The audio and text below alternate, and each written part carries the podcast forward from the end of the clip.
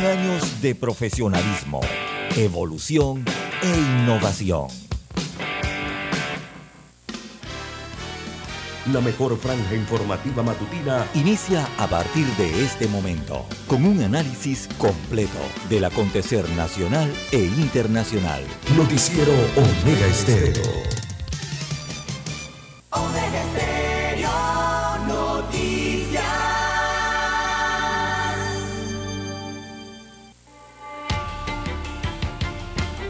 Continuación, los titulares, con los hechos que son noticias hoy.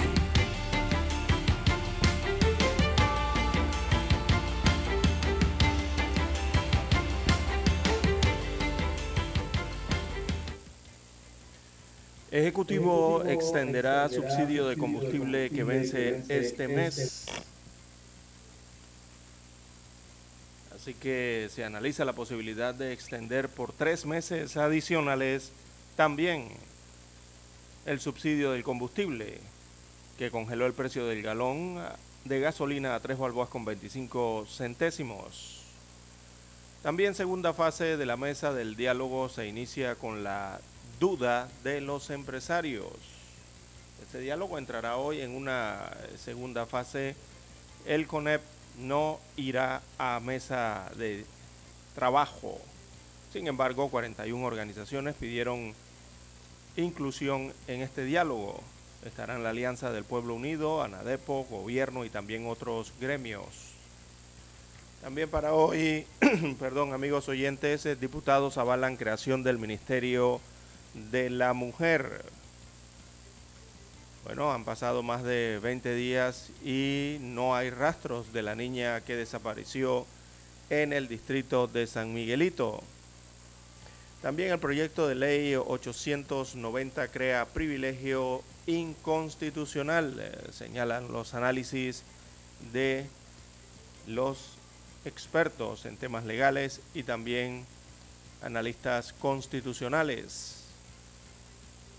También para hoy, amigos oyentes, en otros títulos,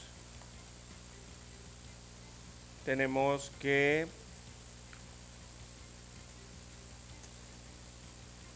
extinción de dominio se dilata el debate que se sigue en la Asamblea Nacional a este respecto. También tenemos para hoy acribillan a dos personas en Villa Guadalupe, esto en la provincia eh, de Colón.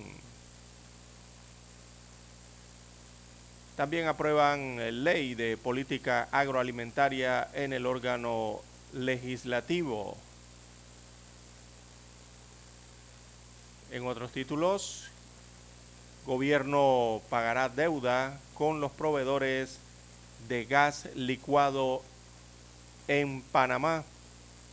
Así que había peligro de distribución de este tanque subsidiado de 25 libras a nivel nacional debido a advertencia realizada por empresas importadoras. También para hoy, amigos oyentes, tenemos a nivel eh, internacional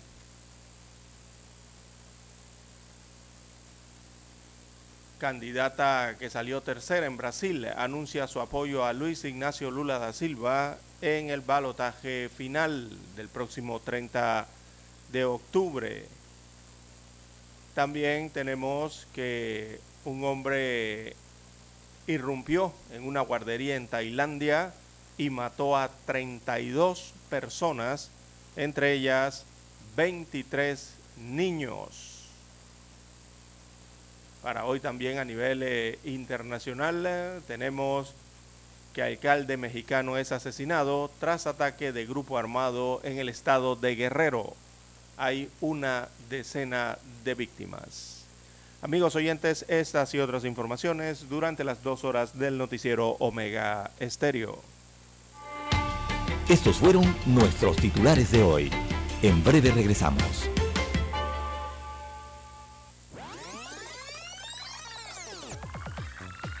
Omega Stereo tiene una nueva app. Descárgala en Play Store y App Store totalmente gratis. Escucha Omega Stereo las 24 horas donde estés con nuestra nueva app.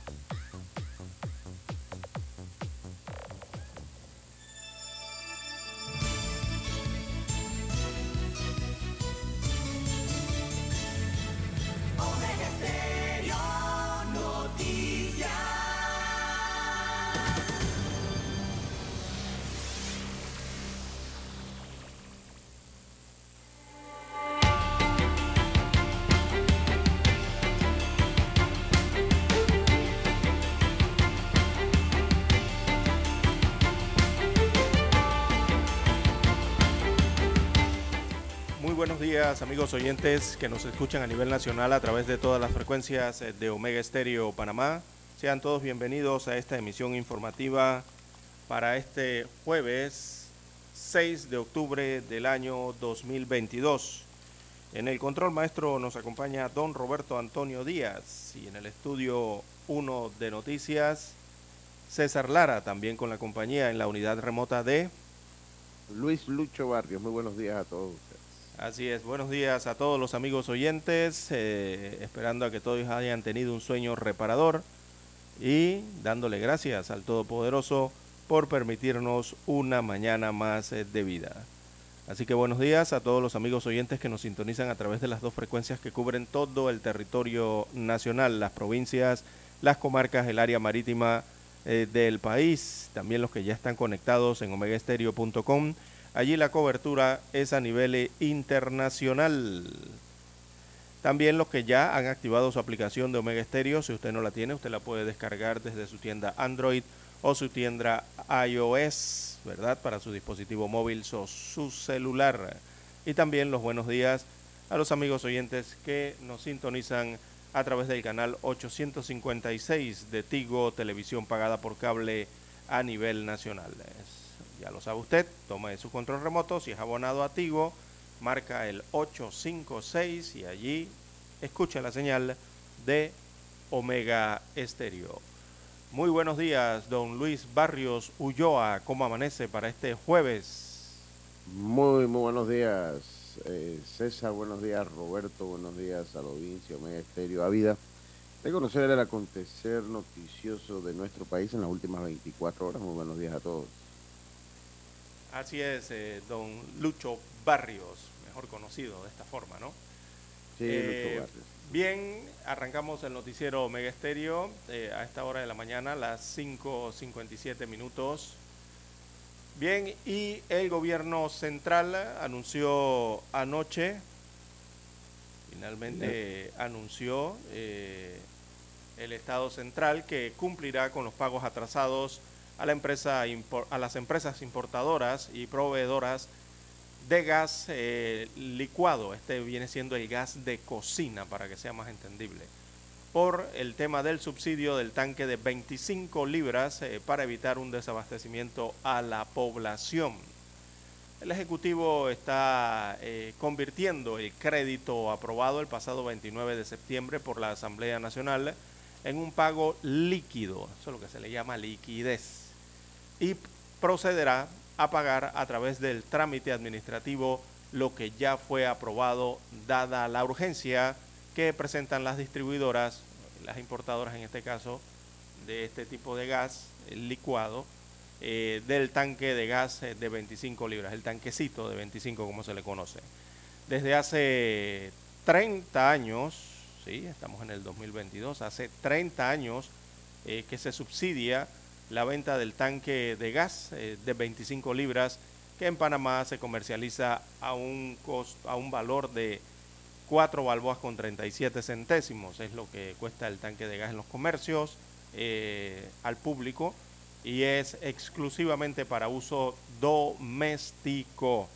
Eh, si este aporte estatal, sin este aporte estatal, recordemos que ese tanque de gas estaría costando alrededor de 16 balboas con 63 eh, eh, centésimos, o sea, estaría costando unos 12 eh, balboas más de lo que se paga en la caja en los diferentes comercios donde se hace el expendio de este producto. Así que este anuncio lo hace anoche el gobierno central debido a la advertencia a través de un comunicado que había mm, proferido entonces los distribuidores, perdón, los importadores también, eh, importadores y distribuidores de gas licuado en Panamá, este gas natural, ¿no? y que es el que se utiliza para abastecer este tipo de productos en el país.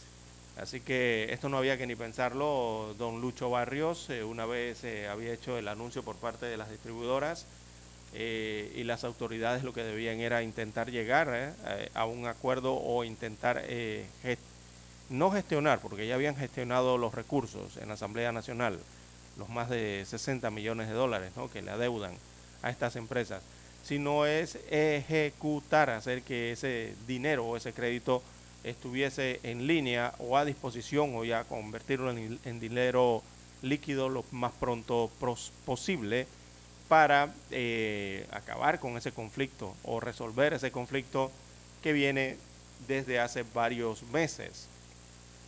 Recordemos que el precio eh, no va a variar, se mantendrá en 3 balboas con 41 centésimos y se debe seguir manteniendo ese subsidio por el momento. es lo que, lo que mejor le conviene al país en estos momentos. Recordemos que también ese subsidio depende del consumo de, estos cilindros eh, de gas, eh, el consumo que haya a nivel mensual, no, primero que nada el consumo que haya a nivel semanal, eh, que se acumula mensual y bueno, lo han dejado acumular casi hasta anualmente. pero, como es evidente aquí, al parecer el consumo sigue siendo bastante alto. Esto es uno de los de los productos que realmente no baja. No baja me refiero a su consumo. Eh, siempre va hacia arriba, ¿no? Cada vez que usted ve las estadísticas anuales o semestrales, siempre hay más consumo del el gas en estos cilindros de 25 eh, libras.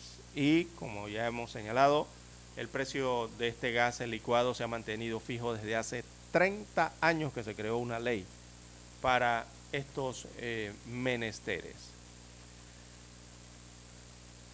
Definitivamente, César. Eh, uno, mm, las empresas que eh, distribuyen el gas habían sido bastante pacientes porque el nivel de esa deuda eh, pone en riesgo la, operación de cualquier compañía. 65 millones. eso, yo, yo creo que eso definitivamente habían sido muy pacientes.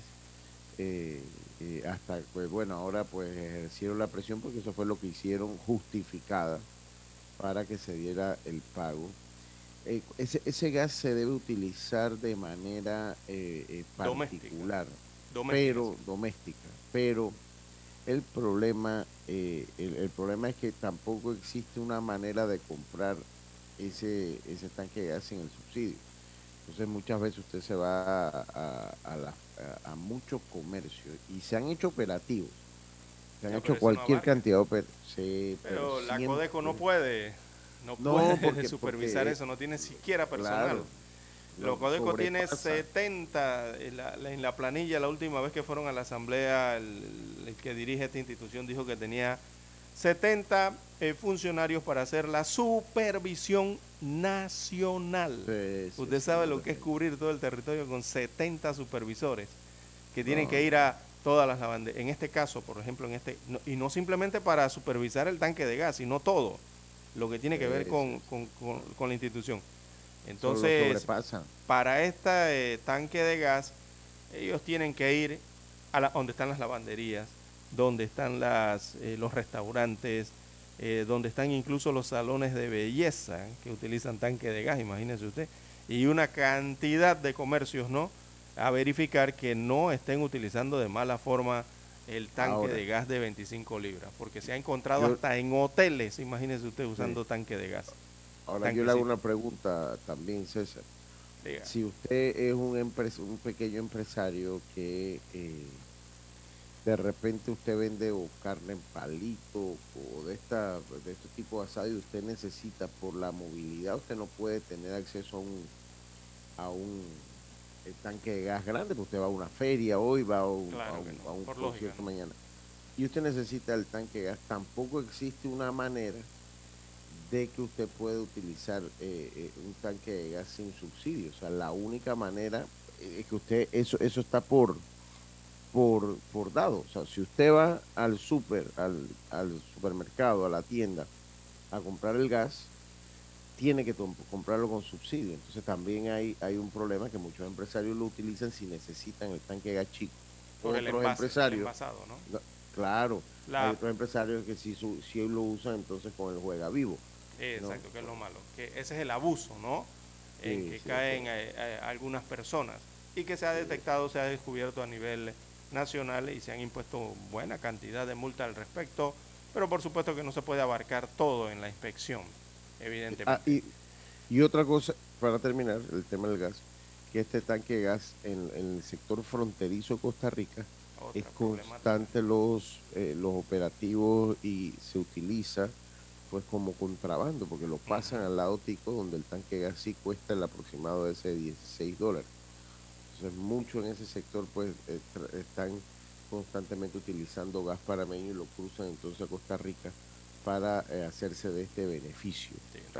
recordemos que es de uso exclusivo doméstico residencial, ¿no? Eh, viene siendo para uso de vivienda. Eh, también los pueden utilizar las fondas, esa ley se modificó hace algunos años atrás y permitieron que las fondas lo pudieran utilizar, pero las fondas, no los restaurantes.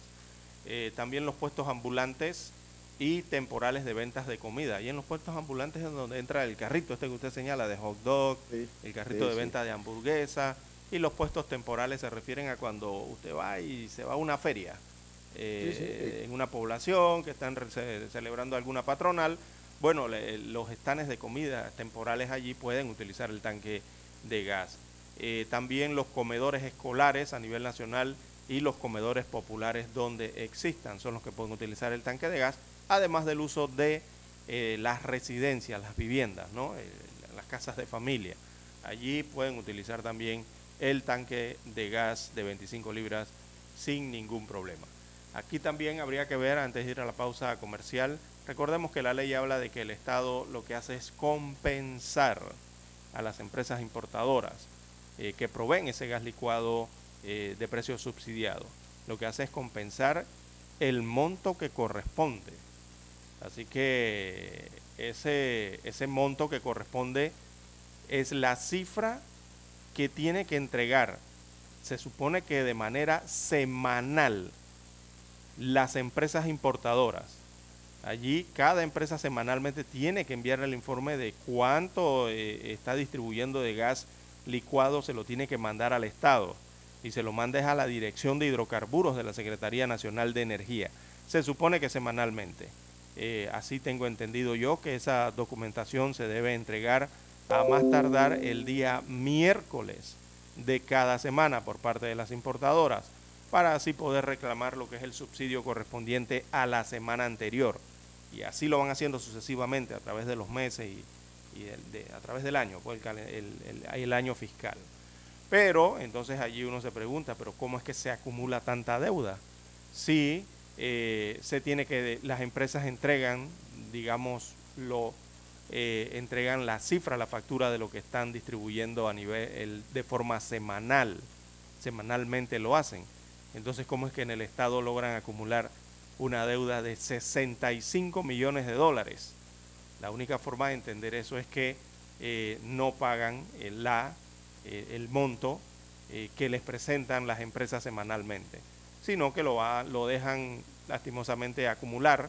Semana tras semana, se hacen los meses y 65 millones, estamos hablando de casi, casi el año, estamos hablando allí de unos 10 o quizás 12 meses acumulados de facturas sin pagar o subsidio sin compensar, que es la, es la palabra correcta que hay que utilizar aquí, de subsidio sin compensar por parte del Estado a estas empresas importadoras del gas y que también se dedican a la distribución interna del gas en Panamá.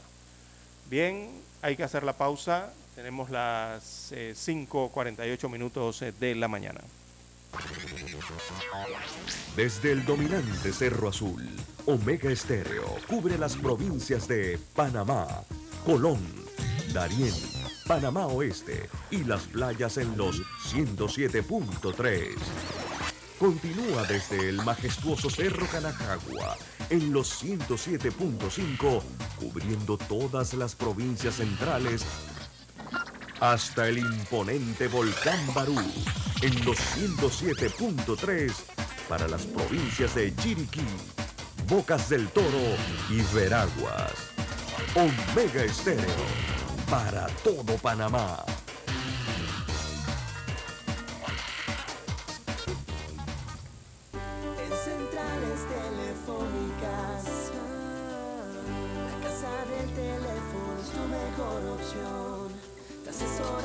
Y ofrecemos buena atención.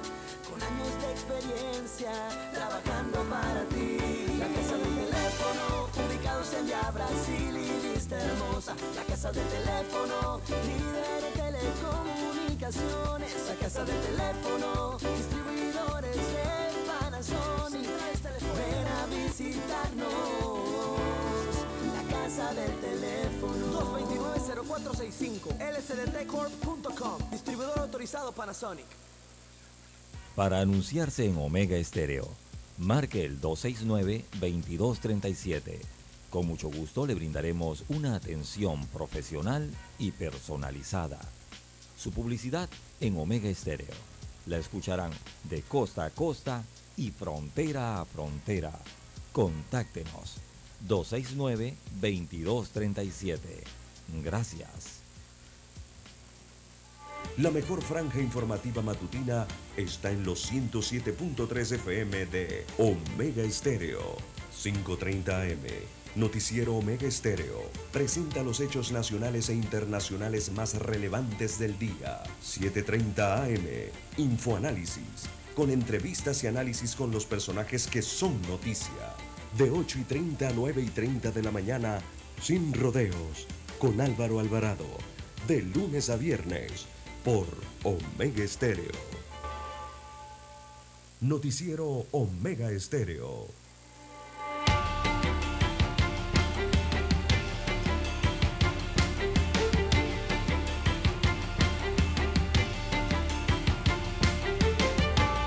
Seis cincuenta y uno de la mañana, 6.51 de la mañana. Sé que la selva del Darién supera el índice de más de 160 mil migrantes en el año 2022. En la provincia de Darién se ubica una selva virgen con 575 mil hectáreas, en el cual ha superado el récord de migrantes al cruzarla con destino a distintos países. Una cifra relatada por la AFP eh, habla de 160.690 personas que atravesaron la jungla en lo que va del año 2022. A pesar de las lluvias, el mes de septiembre es la etapa con mayor tránsito con 48.000 personas.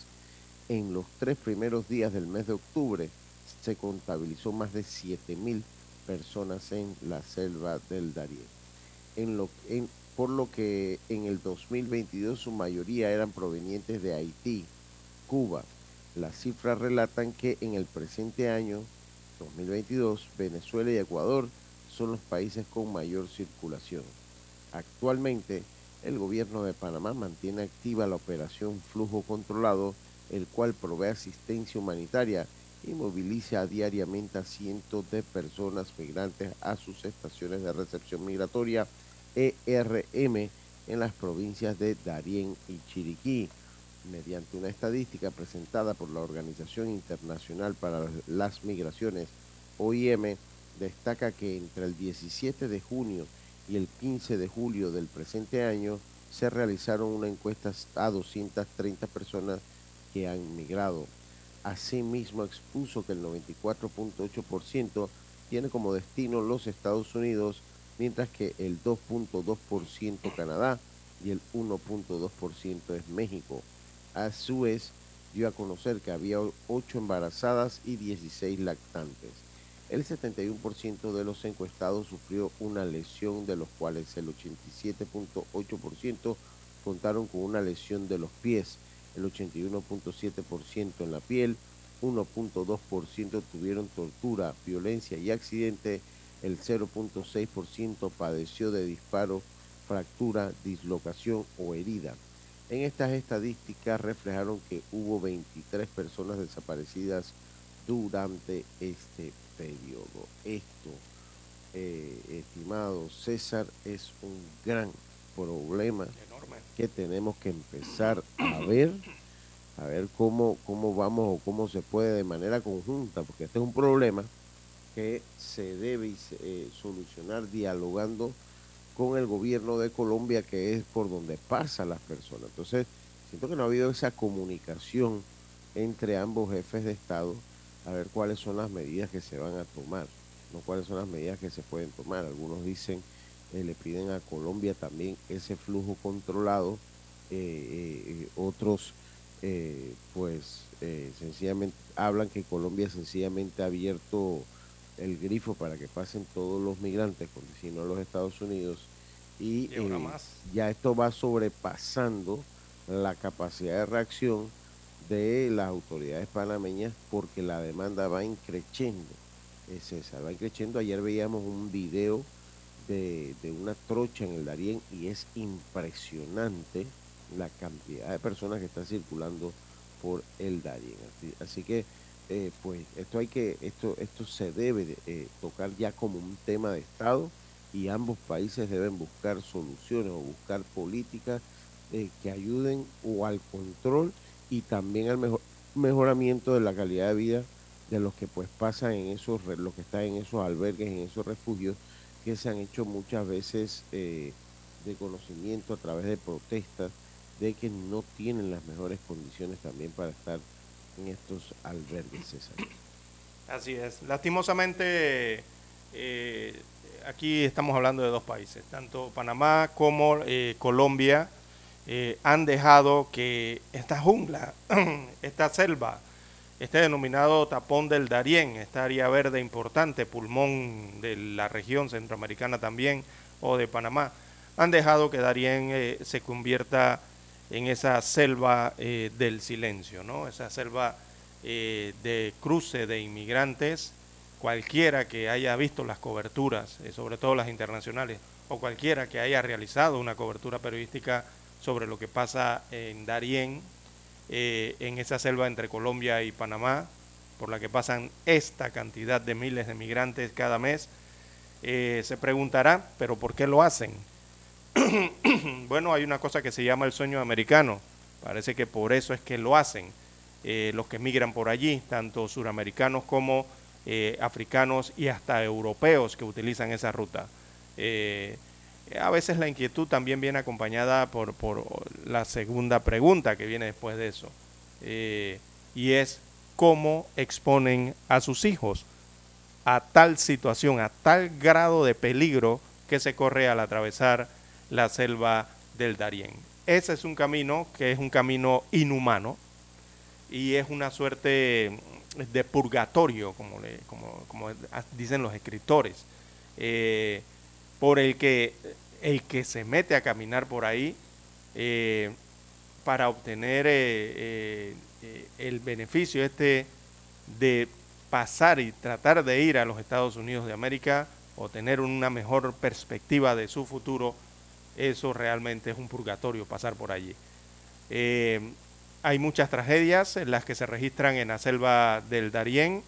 Eh, eso también es un secreto a voces, lo que pasa en las familias que atraviesan esto y que hay que atenderlo. Tiene que atender el gobierno de Panamá, también el gobierno de Colombia. Están recibiendo algún tipo de ayuda internacional en ese sentido, pero es tal la cantidad de caminantes o o migrantes que utilizan esta vía que a veces eh, no se dan basto para atenderlos eh, en todo este trayecto, ¿no? Que es un trayecto en el que le suceden muchas situaciones, muchos casos eh, que a veces son hasta irreparables. Ya conocemos de los fallecidos, producto del cansancio, producto de que llega una corriente de agua, una crecida, y como no conocen la geografía, eh, lastimosamente son arrastrados por estas corrientes, eh, las muertes, el tema de las enfermedades, como usted bien señalado, don Lucho, los accidentes, que los heridos que llegan acá a la parte panameña y también es muy conocido el tema de las vejaciones que también sufren los que atraviesan eh, esta selva del Darién, según han consignado organizaciones como Médicos Sin Fronteras, que están allí en esa región eh, fronteriza entre ambos países para tratar de atender, de auxiliar en la travesía eh, a toda esta gente que arriesga la que arriesga la vida y que saben que los peligros en esa travesía son múltiples. Así que, bueno, como usted bien señala, hay que los gobiernos, tanto de Panamá, de Colombia, eh, tienen que prestar más atención a esta situación.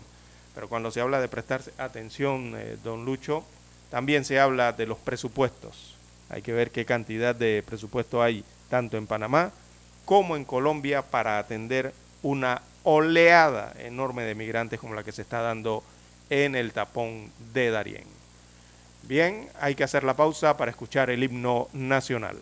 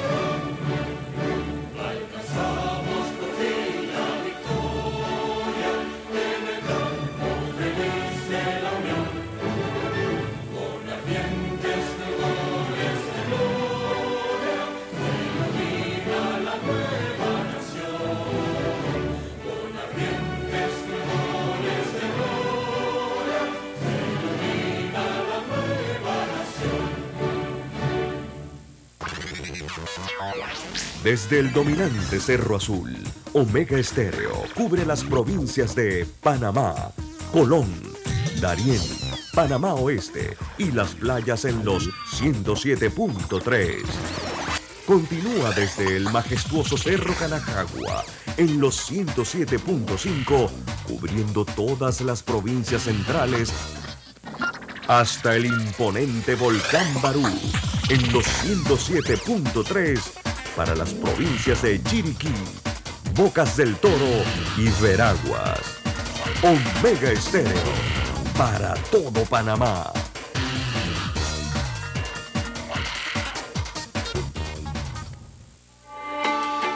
Noticiero Omega Estéreo.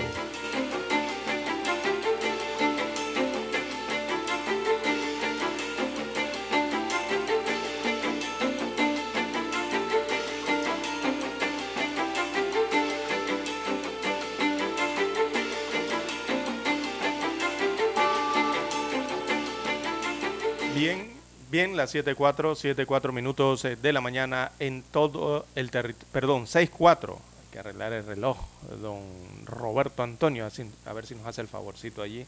Es las 6.4, 6.4 minutos eh, de la mañana en todo el territorio nacional.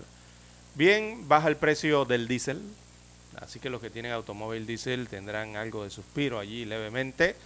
Eh, pero el informe de ayer del precio de paridad entonces anuncia una subida en las gasolinas en Panamá, a excepción del diésel, repito. La Secretaría Nacional de Energía dio a conocer este miércoles 5 de octubre los nuevos precios máximos de venta de los combustibles que estarán eh, vigentes en Panamá durante los próximos 14 días, de acuerdo a lo que establecen las resoluciones eh, de esta institución. Eh, según detalla la publicación hecha, esto está en Gaceta Oficial número 29.637A, para las provincias de Panamá y Colón, la gasolina de 95 octanos tendrá un precio de un balboa con 8 centésimos el litro de combustible. Es decir, esa es la de 95 octanos. 1,8 costará la de 95 octanos. Si esto lo transformamos a galones, entonces estaría costando 4 dólares con 11 centavos eh, el galón de gasolina de 95 octanos. Esto significa que el Estado le tocará subsidiar 86 eh, centésimos eh, por galón de esta gasolina que sea consumida. Recordemos que esos 86 centésimos por litro de gasolina es el subsidio que hace que el galón en Panamá cueste 3 balboas con 25 centésimos. Acuérdense que hay que restarle ese subsidio, que es lo que paga el Estado entonces a las importadoras de combustible. En tanto, la gasolina de 91 octanos, eh, su precio por litro fue fijado para la siguiente vigencia en un balboa con 3 centésimos. 1 con 3 costará la gasolina de 91 octanos. Lo que transformado a galones el galón estaría en 3 balboas con 84 centésimos el galón de la gasolina de 95, perdón, de 91 octanos. Eh, por lo que allí usted hace su, su multiplicación y le resta entonces los 3.25 del subsidio. Esto significa que el Estado le corresponde pagar a las concesionarias una diferencia de 66 centavos ¿verdad? Los cuales completa el valor real de este combustible. Y por su parte, el litro de diésel eh, bajo en azufre o, libre en azufre, como se le conoce, eh, fue fijado en un balboa con 12 centésimos. Si lo transforma a galón, es decir, entonces el galón costaría 4 balboas con 25 centésimos, el galón de, de diésel lo que se traduce en un desembolso por parte del gobierno de un balboa por galón consumido, es lo que es lo que asume el gobierno en este caso, ¿no? Que somos todos al final. Esto significa que el galón de gasolina de 95 octanos subió de precio, ha subido 4 centavos o centésimos, eh, ya que el precio vigente estaba en 4,8, así que subió 4 centavitos o centésimos. El galón de 91 octanos también, según la tabla anterior, eh, aumenta un costo, aumenta su costo eh, a 3,84, también aumentó unos centavos. Y por su parte, el diésel, se hace la comparación con la tabla de hace 14 días, el diésel es el único que viene presentando entonces una disminución de 7 centésimos en su costo ya que el precio actual estaba en galón eh, 4,32 y ha bajado entonces a 4,25. Bueno, así estarán los precios de los combustibles eh, para los próximos 14 días, eh, que se dicte un nuevo precio de paridad. Ya esos precios comenzaron a regir a partir de las 6 de la mañana. Nos van a empezar a regir, hoy es, hoy es jueves, empiezan a regir a partir de mañana viernes Mañana viernes 7 de octubre, entonces a las 6 de la mañana, comienzan a implementar estos nuevos precios de combustibles hasta el próximo 21 de octubre. Así estarán los precios de las gasolinas y el diésel en el país. Así es, eh, Bueno, veremos qué es lo que pasa con el subsidio. Eso es otra noticia que tendremos, ya usted comentó en sus titulares. Son Sí, las porque el seis y subsidio, el subsidio del combustible vence este mes. Ese subsidio eh, que el Estado acordó establecer el precio del galón de combustible a 3 balboas con 25 centésimos. Bueno, eso era, el decreto señalaba por tres meses en aquel momento. Bueno, esos tres meses ya se cumplen este mes, eh, don Lucho. Así que el Ejecutivo también está analizando la posibilidad de extender, yo creo que aquí no hay que ni analizarlo, esto eh, definitivamente automáticamente lo deben extender por, aunque sea por esta, una vez, ¿no? Extenderlo eh, por tres meses adicionales. Así que el subsidio, eh, recordemos, congeló el precio a tres balboas con 25 centésimos y esa medida fue adoptada por las protestas de aquel mes de julio pasado.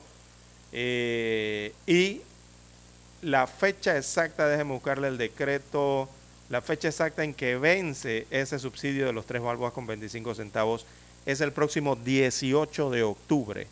Esa es la fecha en que concluye la vigencia del subsidio. Eh, yo lo que pienso es que el gobierno lo va a extender, eh, don Sí, Lucho. Eso sí, es necesario en estos momentos en que se está arrancando nuevamente, no empujando, eh, haciendo que la máquina eh, trabaje lo más cercano a la forma regular, me refiero al país. Y estamos en esos momentos, ¿no? En que Sí, sobre ya... todo para la paz social, ¿no? Exacto, por una parte, y la otra en que todo parece indicar, eh, don Luis Barrios, que el estado de emergencia llegaría a su final antes del 31 de diciembre de este año. No sé si será en octubre, si será en noviembre o esperarán hasta diciembre, pero los pasos que han dado con el levantamiento de las diferentes medidas que se habían aplicado es un indicativo de que pronto anunciarán la finalización del estado de emergencia en el país. Creo que no lo han levantado por el tema del vale digital. Si usted levanta el estado de emergencia, el vale digital deja de, tener eh, deja de existir inmediatamente, ¿no? Eh, quizás eso lo extiendan hasta el mes de diciembre. Así que bueno, la población a estar preparada también en ese sentido. Oiga, son las 6 y 11 minutos, 6 y 11 minutos de la mañana. Emiten aviso de vigilancia ante potencial, potencial formación ciclónica en la cuenca del Caribe. Sí. Aunque el aviso es para todo el país, el informe indica que se requiere la máxima vigilancia para los sectores de Chiriquí, Veraguas, Nove Buglé, Darién, Los Santos, Panamá Este y Colón, Costa Bajo.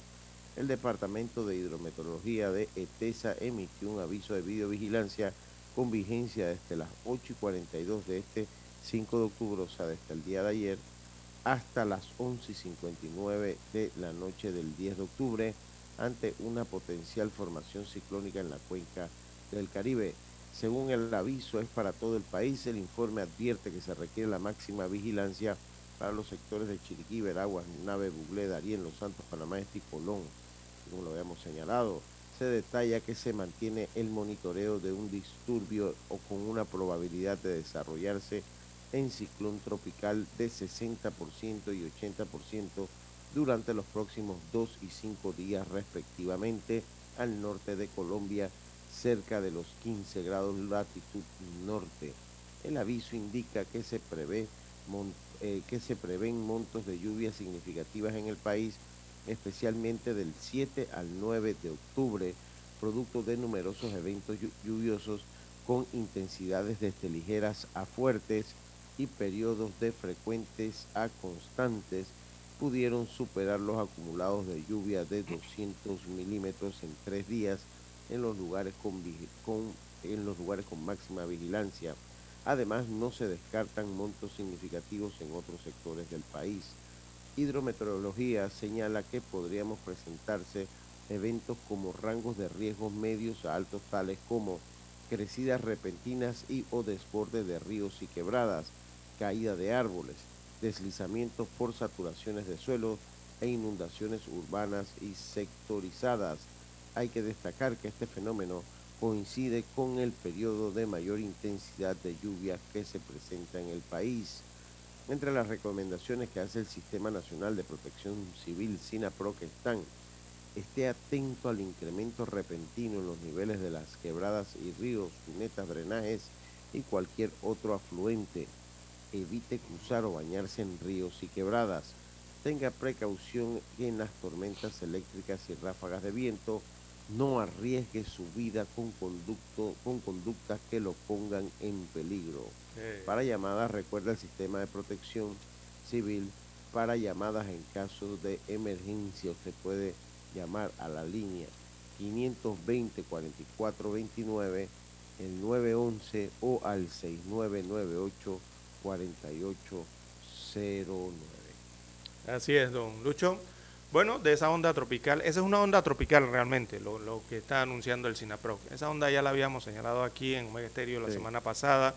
Era una onda tropical que venía, venía atravesando el Atlántico hace unos días y ayer entró a las aguas cálidas del Mar Caribe y pudiera convertirse en las próximas horas en una depresión tropical o en la tormenta tropical Julia. Ese sería el nombre que le correspondería a ese ciclón tropical, o sea, las depresiones y, los, las tormentas tropicales también se les denomina ciclón tropical, eh, y ese sería el nombre que le correspondería si se transforma en alguno de ellos, según los pronósticos. Así que ese sistema de mal tiempo está en estos momentos sobre Puerto de la Cruz, en Venezuela. Estos son, estas son las costas de Venezuela. Eh, aún está bastante lejos de Panamá y este sistema de mal tiempo se ha organizado mejor durante esta madrugada. Así que el centro de huracanes elevó las posibilidades de formación de la perturbación de un hasta un 80%, estaba en 70% ayer, la han elevado a 80%, quiere decir que se está organizando, está tomando fuerza en este caso, eh, y eso podría ocurrir en los próximos días, yo diría que en las próximas horas. Eh, si se convirtiera en tormenta tropical a medida que se desplace hacia el oeste, eh, porque viene bordeando el Caribe venezolano y también va a bordear el Caribe colombiano, eh, con dirección hacia Nicaragua, está ese sistema, eh, recibiría, repito, el nombre de Julia y sería la décima tormenta con nombre de la temporada de huracanes del año 2022. Así que la prevención hay que tenerla pendiente, hay que estar alerta a los avisos de las autoridades en cuanto a estos temas y seguir el informe meteorológico, hidrometeorológico. Eh, para hoy precisamente el, país estará experimentando tormentas, aguaceros en gran parte de la República de Panamá. Habrá lluvias. Esas sí son lluvias regulares de la temporada eh, en que se encuentra el país. Eh, y esto estará ocurriendo entonces en la vertiente del Caribe y también en la vertiente del Pacífico. Habrán lluvias variadas y tormentas aisladas sobre varios sectores en las provincias eh, y las comarcas eh, del país. Así que a tener pendiente estos avisos. Bien, las 6.16, 6.16 minutos, hacemos la pausa y retornamos. La mejor franja informativa matutina está en los 107.3 FM de Omega Estéreo, 5.30 AM. Noticiero Omega Estéreo presenta los hechos nacionales e internacionales más relevantes del día. 7.30 AM. Infoanálisis con entrevistas y análisis con los personajes que son noticia. De 8 y 30 a 9 y 30 de la mañana, sin rodeos, con Álvaro Alvarado. De lunes a viernes, por Omega Estéreo.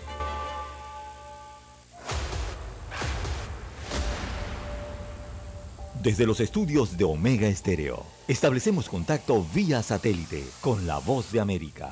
Desde Washington, presentamos el reportaje internacional.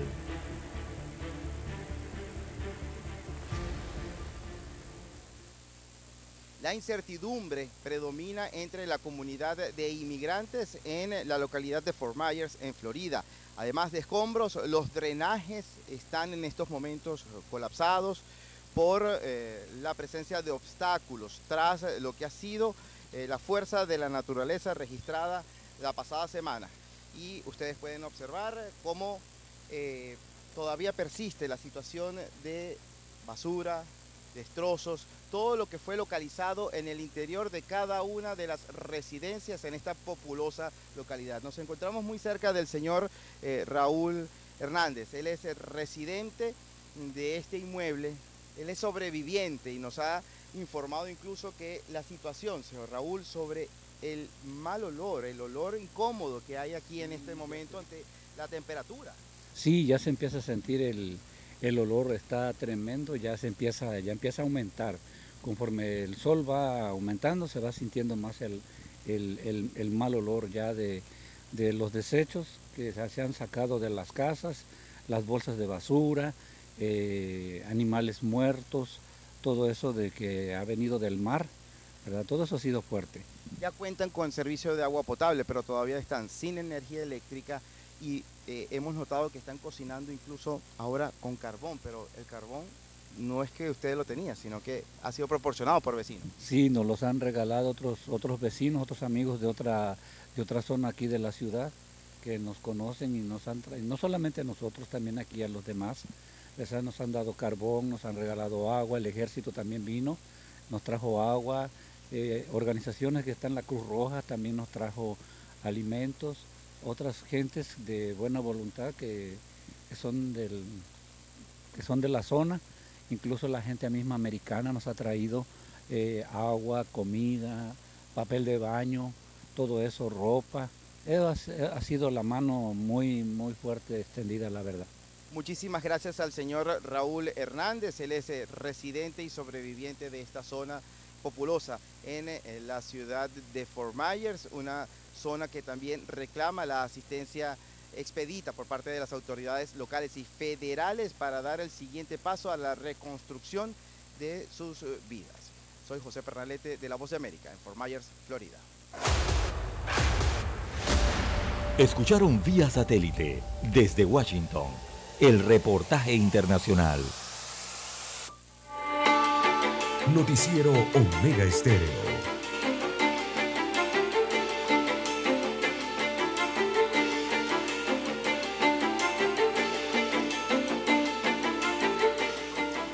Bien, amigos oyentes, las 6.21 minutos eh, de la mañana en todo el territorio nacional.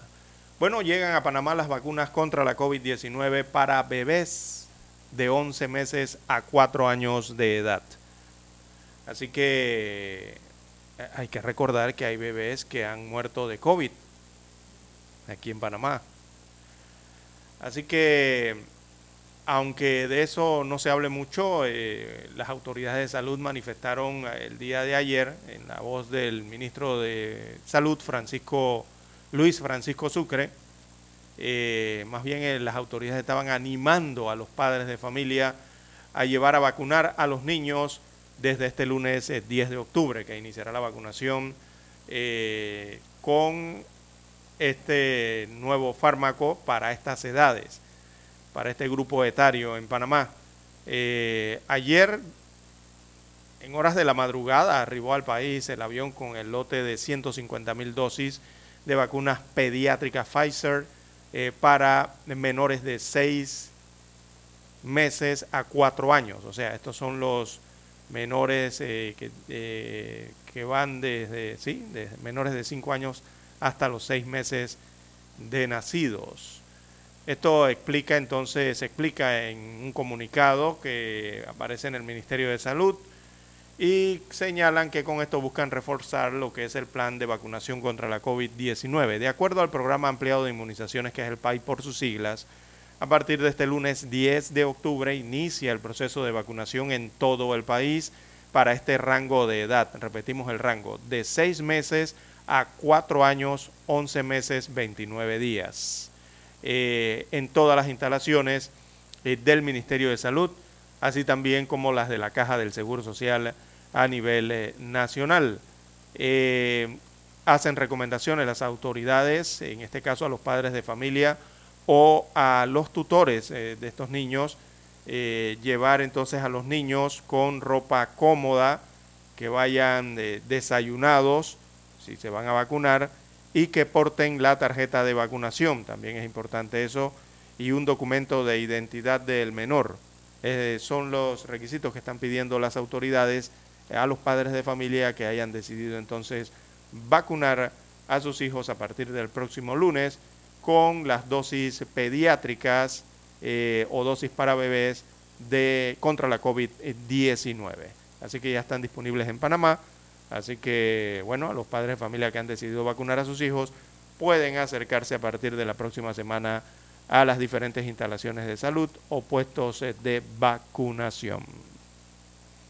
Bueno, eh, yo creo que son buenas noticias, ¿no? Para seguir lo que es el, el control de la pandemia, que eh, hay una realidad, César, ya la pandemia está en los últimos días, ya de, yo creo que hay que ver si ya antes que se acabe el año, ya lo había dicho la OMS, que la pandemia está cerca ya de acabar, ya el mundo ha retomado nuevamente sus actividades de manera normal, ya inclusive pues, el uso de mascarillas es opcional en casi todo el mundo, en casi todo el mundo, eh, y es buena noticia para los niños, el consejo y el mejor consejo que se le da a la población, ya las vacunas, a pesar de toda esta polémica que se causó, ¿usted se acuerda, César, la polémica que se causa con estas vacunas?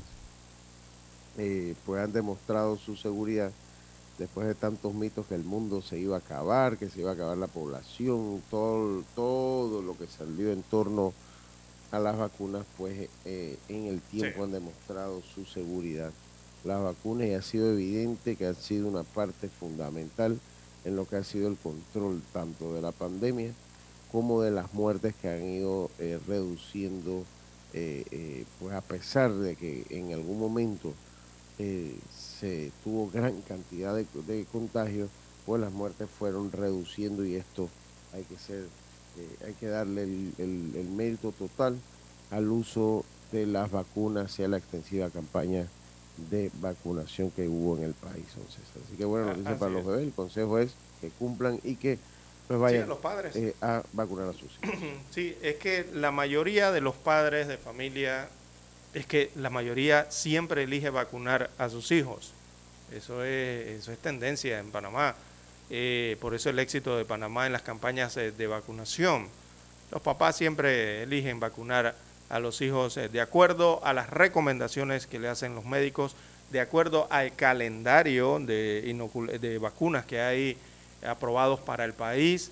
Y aunque muchos se hacen preguntas no relacionadas a las vacunas, sobre todo las de COVID-19, yo creo que la mayoría los va a llevar a vacunar. las vacunas eh, contra esta, este virus son seguras, eh, lo han demostrado ya en innumerables ocasiones. Eh, y bueno, si uno, se, si uno observa, por ejemplo, mire los Estados Unidos con la población que tiene de más de 300 millones de habitantes, ellos allá tienen una trayectoria importante en la que cual eh, han garantizado que las vacunas sean lo más seguras posible y se las aplican, se las aplican a la mayoría de la, de la población eh, norteamericana y el historial con que se cuenta es que son seguras. Eh, todos los estudios y el seguimiento que se le hace es que son seguras y por eso tienen estos efectos positivos en millones de personas, sobre todo para el control, como usted bien señala, de la pandemia de la COVID-19 o hacerla que pase ya a endemia, ¿verdad? A, una, a, una, a un tema endémico, más controlable eh, por las autoridades de salud de cada país. Así que la vacunación arranca el próximo 10 de octubre en las diferentes instalaciones a nivel nacional. Esta es la vacunación para bebés, llamémoslo así, ¿no? Para distinguirlo de eh, los otros menores de edad de 5 años en adelante. Esta será de los que han nacido entre 6 meses y cuatro años y más de seis meses, casi los cinco, los cinco años, ¿no? Bien, las seis eh, veintiocho minutos eh, de la mañana en todo el territorio nacional. Tenemos que hacer la pausa porque hay que escuchar los periódicos. Para anunciarse en Omega Estéreo, marque el 269-2237. Con mucho gusto le brindaremos una atención profesional y personalizada. Su publicidad en Omega Estéreo la escucharán de costa a costa y frontera a frontera. Contáctenos 269-2237. Gracias. 730 AM, Infoanálisis, con entrevistas y análisis con los personajes que son noticia. La mejor franja informativa matutina está en los 107.3 FM de Omega Estéreo, cadena nacional.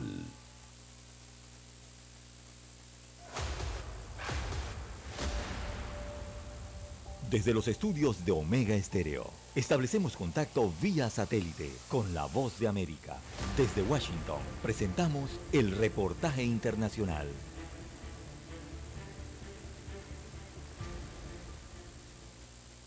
Migrantes indocumentados expulsados recientemente de Florida y Texas salieron desde Nueva York a bordo de más de ocho camionetas fletadas por Custom y otras empresas privadas para ayudar con las labores de limpieza y reconstrucción en Florida Así lo informó la organización La Jornada a La Voz de América.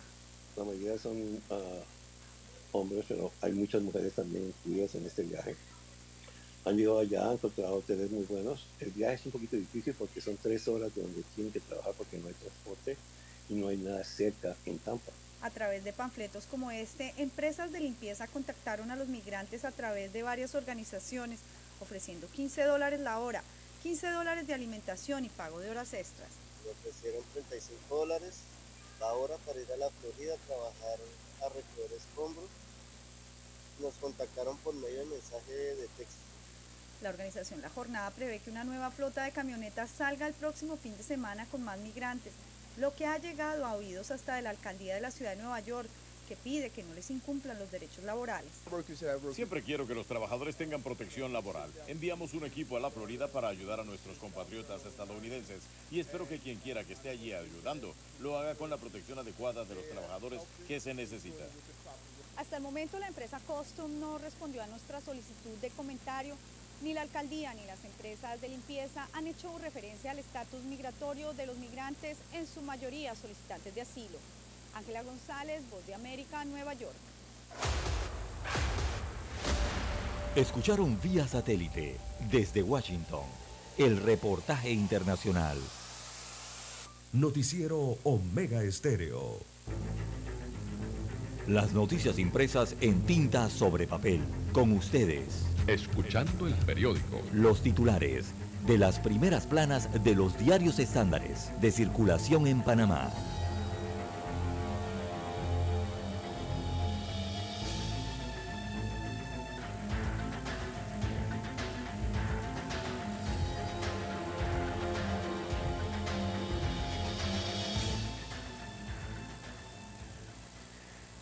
Bien, amigos oyentes, las 6.31 minutos de la mañana en todo el territorio nacional. Iniciamos la lectura de los principales titulares de los diarios estándares eh, de circulación nacional. Don Lucho Barrios, usted tiene la estrella de Panamá. Así es, comienzo entonces con la lectura de los principales titulares del diario de la decana de Panamá, la estrella, eh, y comenzamos con el vodka desde su uso medicinal en los pueblos eslavos hasta las noches de cóctel. Ámsterdam, la historia de tres amigos en 1930 que se enfrentan a la realidad del mundo. El Ejecutivo extendería el subsidio de combustible que vence este mes. El Ejecutivo analiza la posibilidad de extender por tres meses adicionales el subsidio al combustible que congeló los precios del galón de gasolina en 325. La medida fue dada a conocer eh, respuesta a las protestas de julio pasado y se vence el próximo 18 de octubre. Segunda fase de la mesa del diálogo se inicia con la duda de los empresarios. La segunda fase de la mesa de negociaciones entre diversos, diversos sectores y el gobierno bajo mediación de la Iglesia Católica empieza hoy. Sin embargo, los empresarios amenazaron ayer con no participar si no hay igualdad de condiciones. Analizan compras en el sector público. Las autoridades de 32 países que integran la OEA se reúnen en Panamá para intercambiar experiencias, modelos y procesos para mejorar la eficiencia, contrataciones y compras en el sector público. Dice que la historia del fanático que fallece al gritar gol. En 1991, Leonel Vázquez, un fiel seguidor de la Cele, fallece en las gradas del Romer Fernández en plena celebración del gol de Panamá contra Honduras. Su amigo repasa los hechos. La danza puesta al servicio social. El coreógrafo español Fernando Hurtado realiza los ensayos de su obra Que nadie nos vea llorar, inspirada en el drama de los refugios y el montaje lo hace con jóvenes en riesgo social. La obra será presentada el próximo domingo y forma parte de los eventos del Festival Internacional de Danza de Panamá, Prisma. Floribet Campos y sus remos contra el cáncer de mama. Chileno construye, el telescopio más grande del mundo. Luis Pinedo y la consulta ciudadana. Luis Pinedo saltó a la palestra en medio de la consulta ciudadana para revocar el, mandato del alcalde José Luis Fábrega. Ahora recoge firmas para una candidatura por la, comuna capitalina y habla de la necesidad de consultar para una buena gestión pública. La foto de la estrella de Panamá tienen a estos jóvenes eh, que señalábamos en riesgo social, eh, eh, pues aplicando sus conocimientos en danza, dice la danza, puesta al servicio social. Y estos fueron los titulares de la estrella de Panamá, César Lara. Bien, amigos oyentes, el diario La Prensa titula para este jueves 6 de octubre del 2022, la Autoridad de Turismo de Panamá certificó con precios inflados, es el principal titular, eh, que desarrolla la unidad investigativa del diario La Prensa.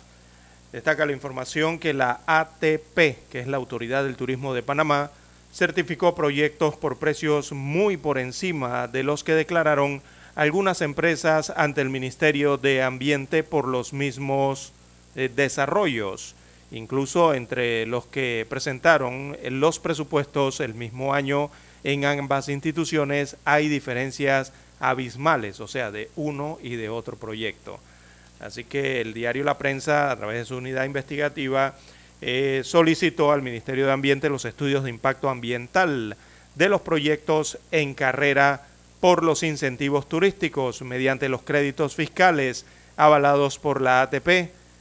Eh, los resultados eh, muestran que de los 11 estudios de impacto ambiental disponibles, 10 tienen una diferencia total del doble de los montos declarados por los mismos desarrolladores y para los mismos desarrollos a dos instituciones distintas. ¿Esto cómo puede ocurrir?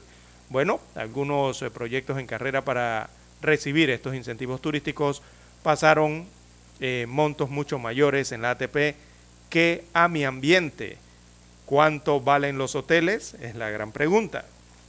¿Cuánto es realmente el costo del hotel para poder aplicarle el, el incentivo fiscal estatal? Bien, en más títulos eh, para la mañana de hoy, segunda fase del diálogo sin empresas y bajo tenso inicio. Destaca la prensa que el CONEP reclama igualdad de condiciones para formar parte del diálogo. A juicio del gremio es eh, de vital importancia que exista la posibilidad de discutir y evaluar los acuerdos suscritos. Por su parte, el Suntrax habla de una campaña de engaños para desprestigiar la mesa. También diputados avalan creación del Ministerio de la Mujer. Esto fue un acto legislativo el día de ayer. Así que sin mayores inconvenientes, bueno, el Pleno de la Asamblea Nacional aprobó ayer miércoles el proyecto de ley 811 que busca cumplir una promesa de campaña del presidente Laurentino Cortizo, la creación del Ministerio de la Mujer. También para hoy la prensa titula Sin rastros de la niña que desapareció en San Miguelito. Continúa la investigación. Sin resultados positivos, eh, concluyó ayer miércoles una diligencia de inspección en el área de la represa. La represa es en el distrito de La Chorrera en Panamá Oeste Esto para dar con el paradero de Aderlín Llerena. También proyecto de ley 890 crea privilegio inconstitucional. Hay un análisis hoy en el diario La Prensa realizado por el abogado Rodrigo Noriega, está en la página 4A. Y bueno, destaca que el proyecto de ley 890 que pretende que unos 300 alcaldes, vicealcaldes, representantes de corregimiento y sus suplentes se beneficien del salario que obtenían en el servicio público antes de su elección será inconstitucional, dice el abogado Noriega. Según la propuesta, los funcionarios electos en su mayoría del partido gobernante tendrían derecho a percibir el salario anterior correspondiente y no el salario que les toca en el gobierno local. También en más títulos eh, de la prensa para hoy, en panorama extinción de dominio se dilata el debate en la Asamblea Nacional. También en los deportes, Luis Ortiz, en marzo vamos a competir. También la sección Vivir Más destaca hoy el reporte, octubre será el mes de las artes en Panamá. Y también en esa misma sección, bueno, eh, Nobel de Química para impulsores eh, del acople entre moléculas. Aparece la fotografía de los tres científicos que desarrollan esta temática y recibieron el Premio Nobel de Química. Eh, busquemos la fotografía principal del diario La Prensa para la mañana de hoy. Bueno, son unas vigas. Me acuerda esto, el, el, chiste de la gente de migración, del pasaporte. Bien, bueno, vamos a la prensa. Eh, la fotografía principal del diario La Prensa, bueno, muestra la vía ferroviaria, es la extensión de la línea 1 del metro. Destaca el pie de foto del rotativo que el proyecto de extensión de la línea 1 del metro de Panamá desde San Isidro, esto en el distrito de San Miguelito, hasta Villa Zaita, que Villa Zaita pertenece al distrito de Panamá, eh, tiene un 28% de avance. Eh, de un total de 87 pilotes que se requieren, eh, se han instalado 78 y de 150 vigas ya han colocado 64. Esto según explica el Metro de Panamá SA. Bien, son los principales titulares que aparecen en portada del diario La Prensa. Con ella concluimos la lectura de los principales titulares de los diarios estándares de circulación nacional. Hasta aquí, escuchando el periódico. Las noticias de primera plana, impresas en tinta sobre papel.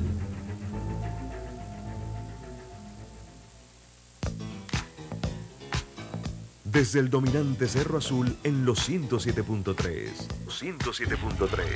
Continúa por el majestuoso Cerro Canajagua en los 107.5 para provincias centrales.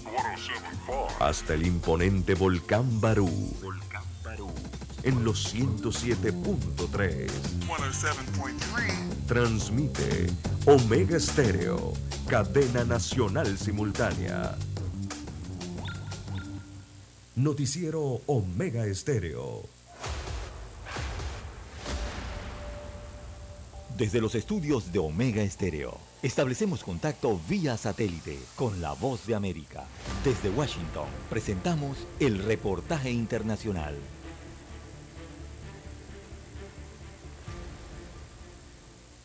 En el puente Santa Fe por el motivo de tráfico de menor me retiraron a mi hijo y me dijeron que lo iban a meter en una jaula. Casos como el de Salem dieron lugar en 1999 a una campaña para documentar presuntas violaciones a los derechos de los migrantes, que este año se extiende a otros puntos fronterizos, señala Irma Cruz de la Red Fronteriza para los Derechos Humanos, BNHR por sus siglas en inglés. Lo que queremos este, al hacer esta documentación, que la gente diga qué es lo que le ha pasado, que conozca sus derechos para que pueda identificar posibles abusos. Pues destaca que documentados o no, toda persona en Estados Unidos tiene derechos. Ahorita lo que estamos viendo es más que nada en la frontera, ¿verdad? Este, paradas innecesarias a personas uh, simplemente por su color de piel. En años pasados hemos tenido revisión de cavidades en los puentes sin razón aparente. Cruz se refiere a una forma de requisa en la que se verifica si armas o sustancias ilegales están ocultas en cavidades corporales. La patrulla fronteriza en Texas, una de las agencias mencionadas en el informe, defiende ese método y dijo a La Voz de América que pueden investigar denuncias solamente si existen de manera formal. Animamos a esos grupos a que hagan que cualquier persona que comparta una preocupación con la organización también se comunique con la patrulla fronteriza para que se aborde el problema. Es importante comprender que la agencia no puede actuar sobre ningún problema percibido o alegaciones a menos que sean traídos a nuestra atención a través de canales formales. Laura Sepúlveda, Voz de América, Austin, Texas. Escucharon vía satélite desde Washington el reportaje internacional.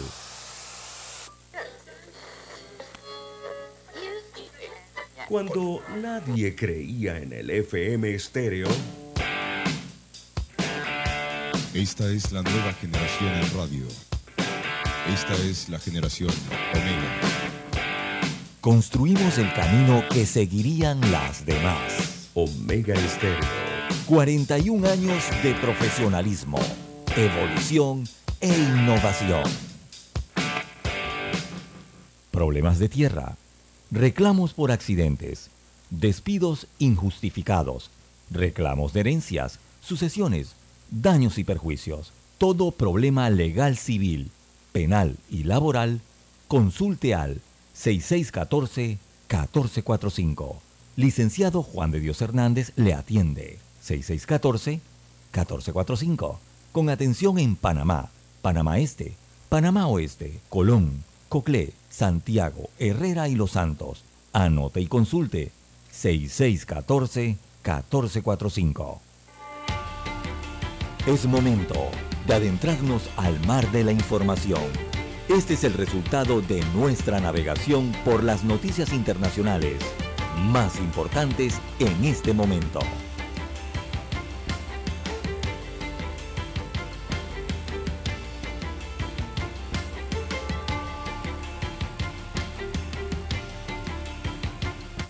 Seis cuarenta y seis de la mañana, 6.46 de la mañana, 18 muertos, 18 muertos, incluido el alcalde, en ataque en el ayuntamiento municipal de San Miguel en Totolapan, México. Al menos 18 personas murieron, incluido el alcalde de una localidad del sur de México, tras un ataque armado a la alcaldía, según la coordinadora de paz del estado de Guerrero. El grupo dijo que civiles armados ingresaron el miércoles a la alcaldía de San Miguel Totolapan y comenzaron a disparar. Dos personas también resultaron heridas en el incidente, agregó. En, en el ataque fallecieron tanto el alcalde de San Miguel Totolapan, Conrado Mendoza Almeda, como la exalcalde. Señala que el comunicado de la Mesa de Coordinación para la Construcción de la Paz en Guerrero. La gobernadora del estado, Evelyn Salgado Pineda, dijo que lamenta profundamente la muerte de Almeda en una serie de tweets este miércoles. Nuestro compromiso es firme. No daremos ni un paso atrás para brindar seguridad a la población de San Miguel Totolapan y a toda nuestra región de la Tierra Caliente, escribió Salgado Pineda. Dijo que había dado instrucciones al secretario de Seguridad Pública del Estado para que visitara el ayuntamiento donde ocurrió el incidente y pidió al fiscal generara- eh, general del Estado que investigara rápidamente el ataque. Así que la violencia se toma una vez más eh, en las calles del hermano país. en las Uf, calles del- Guerrero, mucho problema eh, de seguridad en Guerrero. Bien, las 6:48 minutos eh, de la mañana en todo el territorio nacional. Y es que la violencia no para, don Lucho, sea la latitud que sea. Un hombre irrumpió en una guardería en Tailandia y mató a 34 personas, entre ellas a 22 niños. Imagínense usted esta locura.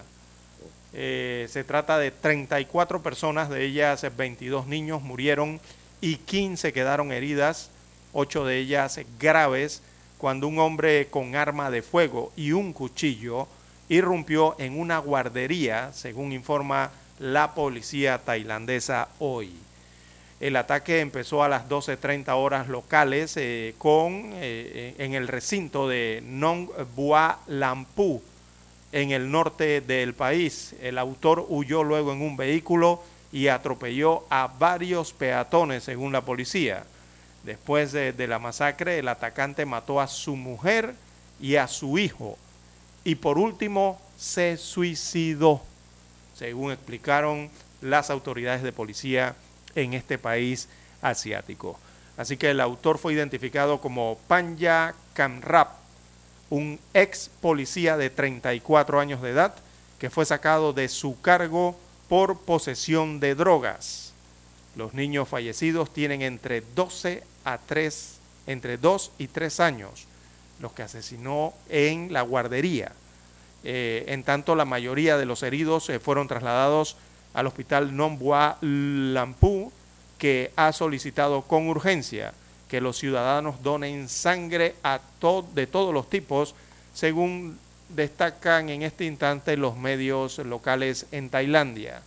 Así que los familiares de las víctimas se, se, encuentran ya en el recinto eh, que fue acordonado por la policía de ese país y muchos de ellos eh, sucumbieron ante la desesperación, según se aprecia en estas imágenes, estos videos eh, que circulan en los medios tailandeses y también se están comenzando a ser virales en las redes sociales eh, de este horrible incidente ocurrido en Tailandia el día de hoy. Repito, un hombre llegó a una guardería en Tailandia y mató a 34 personas, entre ellas a 22 niños. El autor del macabro hecho Posteriormente atropelló a varias personas en su ida en automóvil, llegó a su casa y allá asesinó a su familia, a su esposa y a sus hijos. Y luego él se suicidó. Imagínense usted esta locura, ¿no? Pero bueno, situaciones que ocurren en los países, eh, don Lucho. oiga, y, nuevamente otro misil balístico es lanzado ahora por otra represalia, lo hemos cubierto esta semana, dice que Corea del Norte dispara dos misiles en represalia por los ejercicios militares. Corea del Norte disparó este jueves dos misiles balísticos y aseguró que sus recientes ensayos armamentísticos son medida de represalia ante los ejercicios militares desplegados en la zona por Estados Unidos y Corea del Sur. En paralelo, una reunión del Consejo de Seguridad de la ONU por el lanzamiento de un misil norcoreano el martes que sobrevoló Japón. Pyongyang acusó a Washington y Seúl de escalar la tensión militar en la zona. Su Ministerio de Relaciones Exteriores dijo que sus misiles eran simplemente medidas de represalia del ejército, popular coreano a las maniobras conjuntas de Corea del Sur y Estados Unidos que escalan las tensiones militares en la península de Corea. En menos de dos semanas, el aislado régimen de Kim Jong-un disparó seis proyectiles. El martes, además de provocar órdenes de evacuación en Japón, marcó un récord de distancia en la historia del arsenal norcoreano. El jueves temprano, el ejército surcoreano informó que había detectado dos misiles balísticos de corto alcance lanzados desde la zona de Pyongyang hacia el Mar del Este, también conocido como Mar de Japón.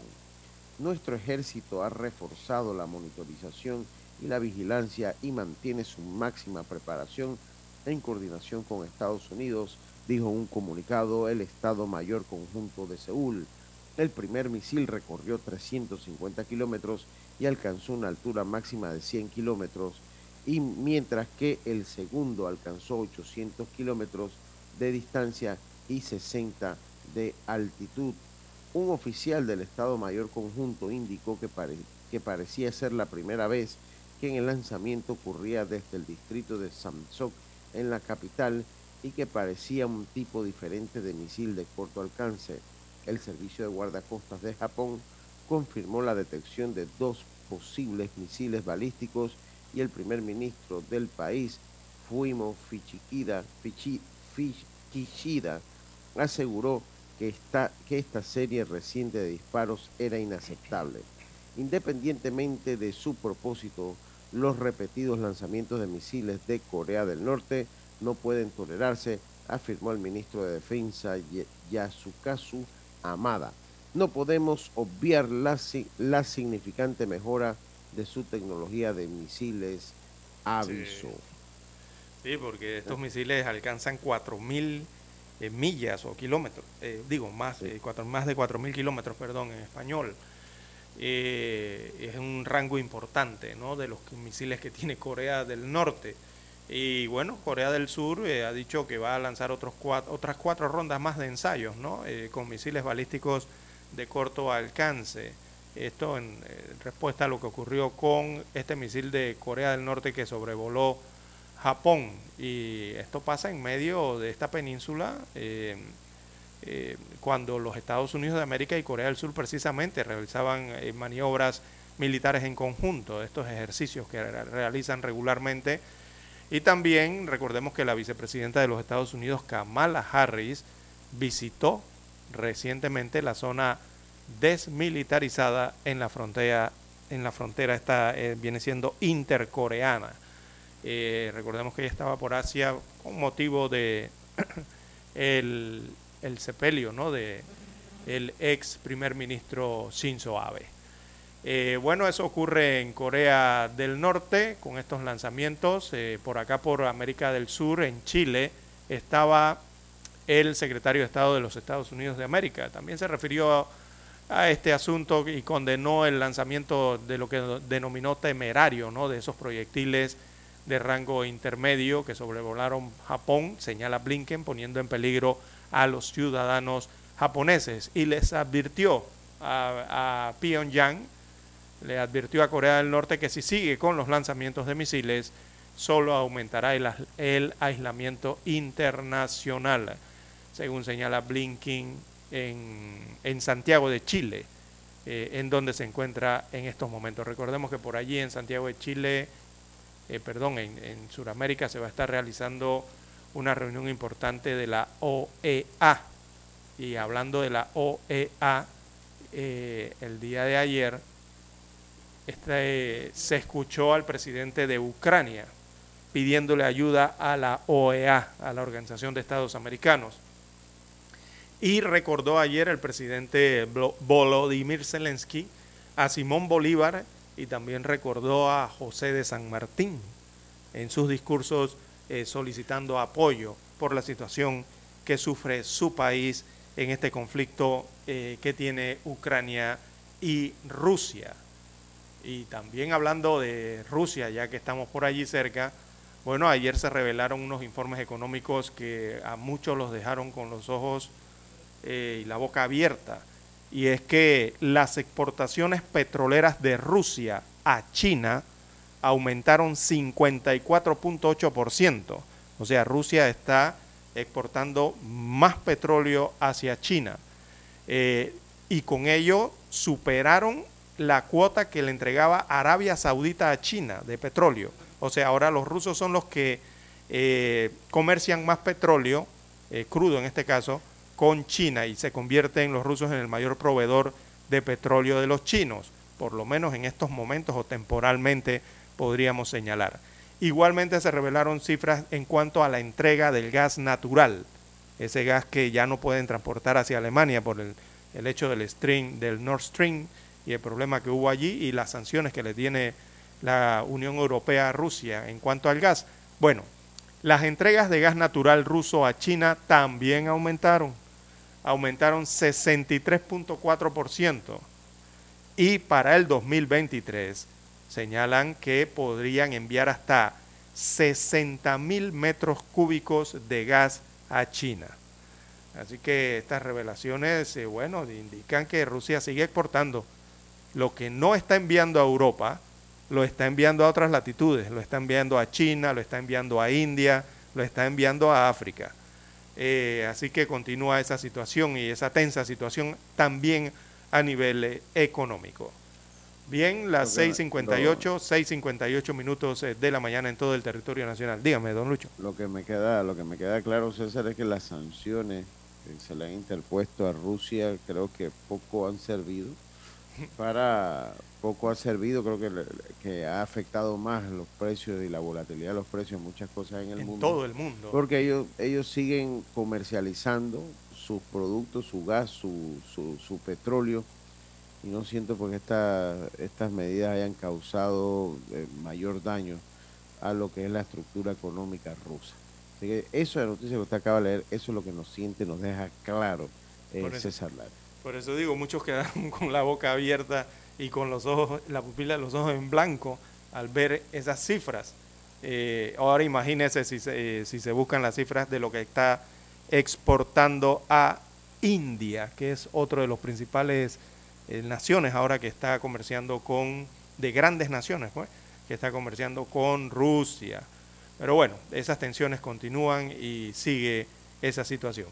Bien, las 6.59 minutos de la mañana en todo el territorio nacional.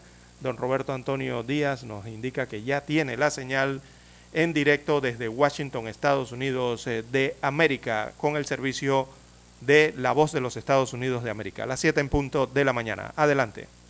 El satélite indica que es momento de nuestra conexión. Desde Washington vía satélite y para Omega Estéreo de Panamá, buenos días América. Buenos días, América. Vía satélite. Desde Washington. Noticiero Omega Estéreo.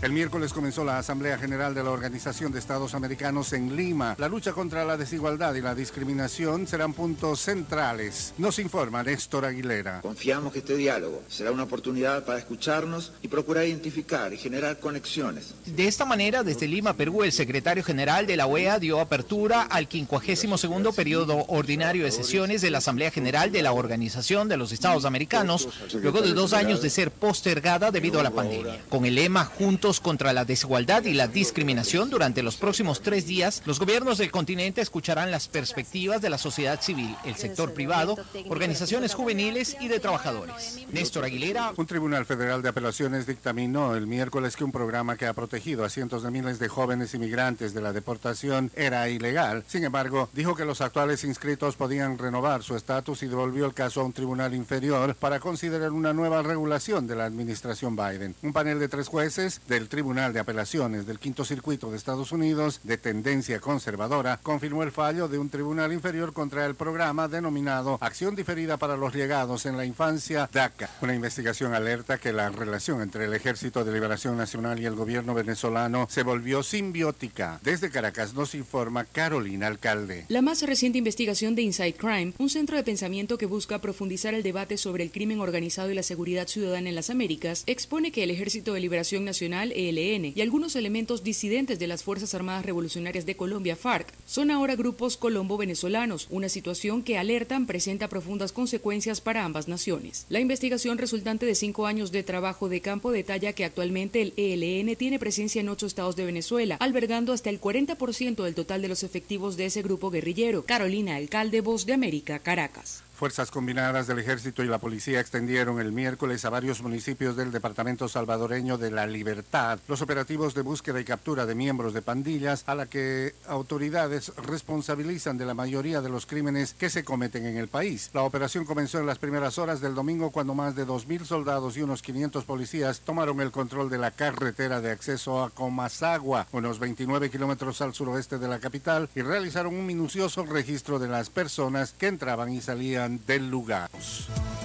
El jefe de la diplomacia estadounidense continúa su gira por América Latina. El miércoles sostuvo un encuentro con el primer mandatario chileno y otros altos funcionarios. Nos informa Jaime Moreno. Oportunidades bilaterales y de comercio, inversión, gobernabilidad democrática e inclusión social hicieron parte de los temas que abordaron el secretario de Estado Anthony Blinken y el presidente de Chile Gabriel Boric. Los derechos humanos y la migración regional también hicieron parte de la agenda de Estados Unidos y Chile cumplieron 200 años de relaciones amistosas. El secretario Blinken también habló con el presidente de Chile Chile sobre la posibilidad de aumentar las inversiones de compañías estadounidenses para la producción de litio, que es uno de los componentes importantes para el desarrollo de la industria de las baterías eléctricas de los carros en Estados Unidos. Jaime Moreno. El miércoles el presidente Joe Biden y su esposa, la primera dama Jill Biden, viajaron a Fort Myers, una ciudad ubicada en el condado de Lee, al sureste de Florida, para evaluar los daños del huracán Ian. No nos vamos a marchar hasta que el trabajo esté completo, dijo Biden, hablando del apoyo de la administración a los lugares afectados. Desde la declaración emergencia a solicitud del gobernador Ron DeSantis, FIMA movilizó un equipo de búsqueda y rescate de proporciones nunca vistas en el lugar, según apuntó el presidente Biden.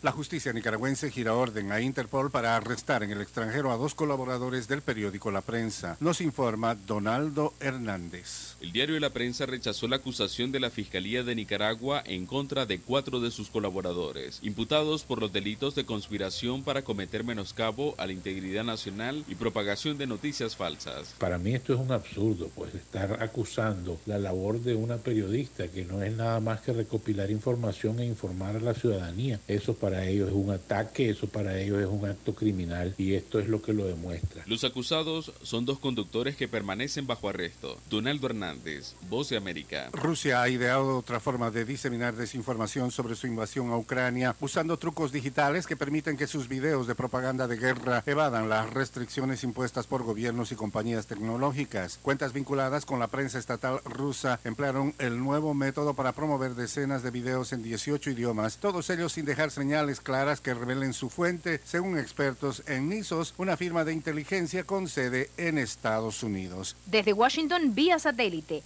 Y para Omega Estéreo de Panamá hemos presentado Buenos Días América. Buenos días América, vía satélite, desde Washington. Problemas de tierra, reclamos por accidentes, despidos injustificados, reclamos de herencias, sucesiones, daños y perjuicios. Todo problema legal civil, penal y laboral, consulte al 6614-1445. Licenciado Juan de Dios Hernández le atiende. 6614-1445.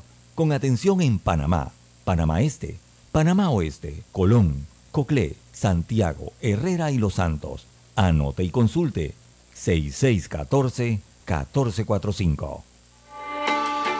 Noticiero Omega Estéreo.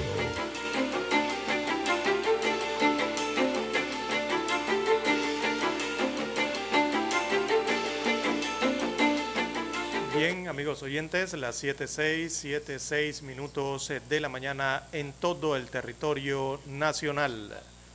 Bueno, don Lucho, hay otro equipo que va a ver el World Baseball Clásico, el Clásico Mundial de Béisbol. Así que Nicaragua ayer finalmente dijo presente en el Clásico Mundial de Béisbol. Clasificó Sí. siempre. Sí, correcto. Después de una, no fue la mejor salida, la mejor torneo de la novena nicaragüense, pero al final logró hacer la tarea final. Se había visto, había vencido al equipo argentino a duras penas, había vencido al equipo argentino a duras penas, pero finalmente pues eh, eh, logra ayer una victoria 3, por 1 sobre una selección de Brasil que también mostró un buen nivel. Pero de esta manera el equipo nicaragüense se asegura su, per- su estadía, su presencia en el Clásico Mundial de Béisbol y estará enfrentando a las novenas hasta el momento, a las novenas de Israel, eh, República Dominicana, eh, Venezuela, Puerto Rico y entonces ellos completarían el grupo, el equipo de Nicaragua. El torneo pues llega a su fin, torneo que se realizó en nuestro país desde el pasado jueves y, eh, y que pues mostró un nuevo estadio Nos nacional. deja dos Rock cosas Caru. buenas, exacto. Sí, dejó exacto, eh, eh, pues remodelado, además que trajo pues a- a- algunos trabajos, porque hay gente panameña que trabajaba ahí y visitantes Así es, el, eh, este torneo nos ha dejado dos cosas muy positivas. Uno, la clasificación de Panamá al, al Clásico Mundial de Béisbol. Y dos, que nos deja eh, un estadio remodelado, unas excelentes instalaciones eh, muy vistosas. Eh, ojalá se mejore el tema de la logística para ingresar a ese estadio. Sí. Algún día eso pueda ocurrir. porque el estadio presenta las mejores condiciones. Don Lucho Barrios, adelante. Sí, es correcto. Eh, por lo menos el día, eh, el día, el día de ayer, el día de, el día que jugó Panamá, el día martes, pues estuvo bastante mejor el estadio, estuvo bastante mejor el estadio, eh, pero eh, eh, tuvo la logística funcionó, lo, que fue los autobuses que salían de Alta Plaza funcionó. Y se, se ingresó y se salió de manera rápida, o sea que mejoró la logística, pero hay que implementarla, hay que hacer un sistema que se utilice siempre que hay este tipo de eventos, porque todavía se improvisa muchas veces, César, o sea, el primer partido de Pakistán mucha gente no pudo ir, ante, ante, ante Argentina mucha gente no pudo ir, eh, mucha gente compró su boleto y no alcanzó a llegar.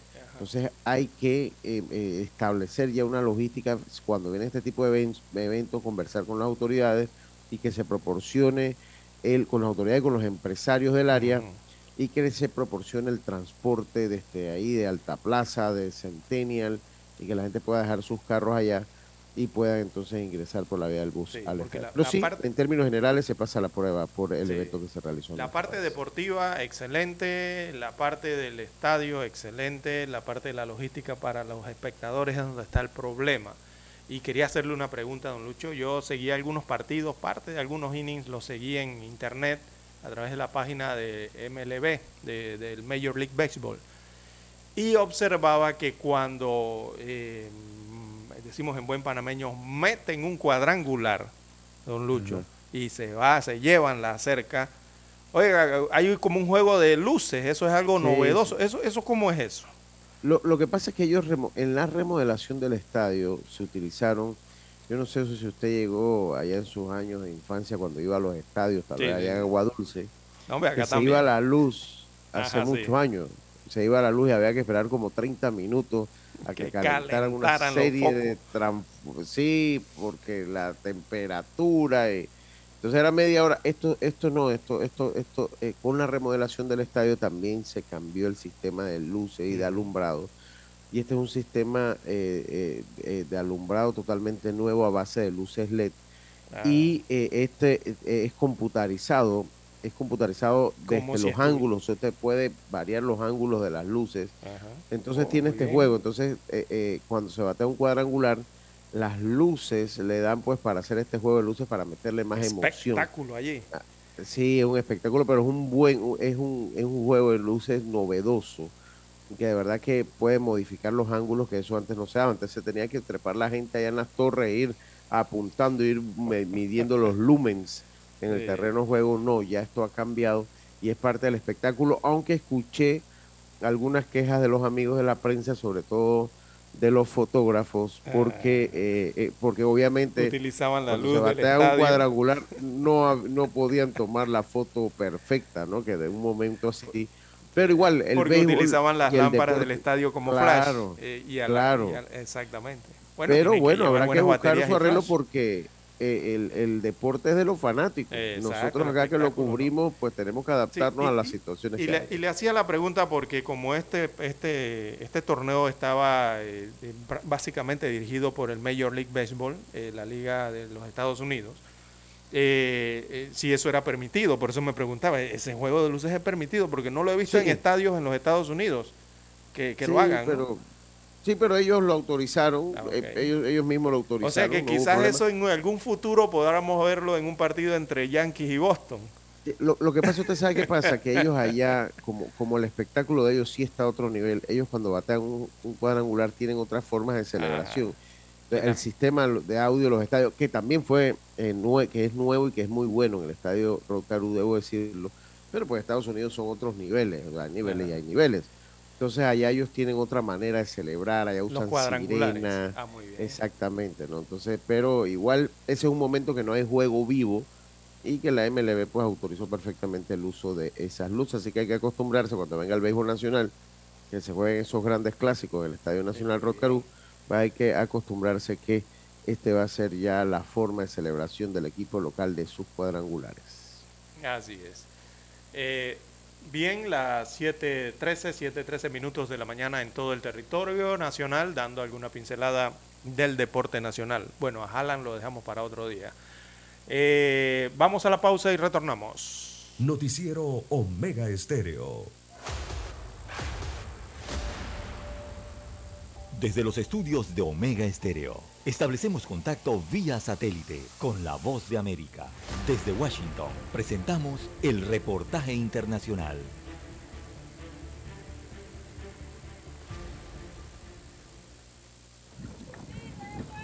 Miles de trabajadores agrícolas de California marcharon más de 500 kilómetros hasta Sacramento y mantuvieron una vigilia de 31 días frente al Capitolio Estatal para cabildear a favor de una ley que les facilite afiliarse a un sindicato. Por participar, Xochitl Núñez perdió su trabajo. No me importa verme expuesto, aquí está mi rostro, aquí está mi voz, pero se luchó y se ganó. La ley permitirá a trabajadores agrícolas a votar por correo en elecciones del sindicato en vez de en su lugar de empleo.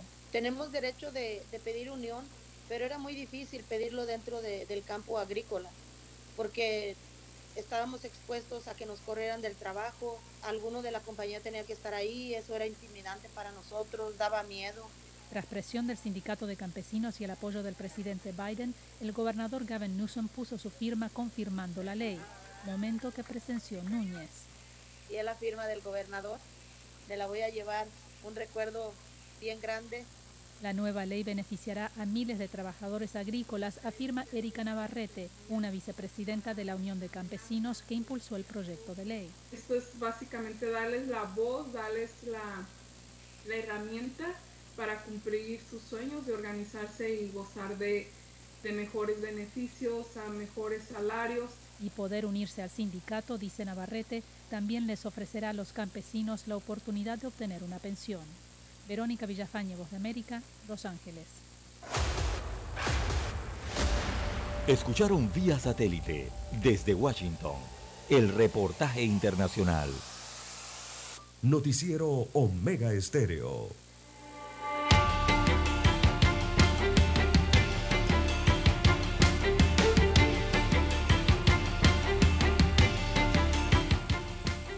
Bien, amigos, Bien, amigos oyentes, oyentes, oyentes, las 7.15, 7.15 minutos eh, de la mañana en todo el territorio nacional. Eh, en más informaciones para la mañana de hoy tenemos que, bueno, Gobierno Nacional reanuda, reanuda perdón, la mesa del diálogo en la Universidad Tecnológica de Panamá. Allí estará ubicada la mesa. Así que en el día de hoy eh, se reanudarán las conversaciones en esta mesa única del diálogo por Panamá en las instalaciones de la Universidad Tecnológica de Panamá, según anunció el Ministerio de Trabajo.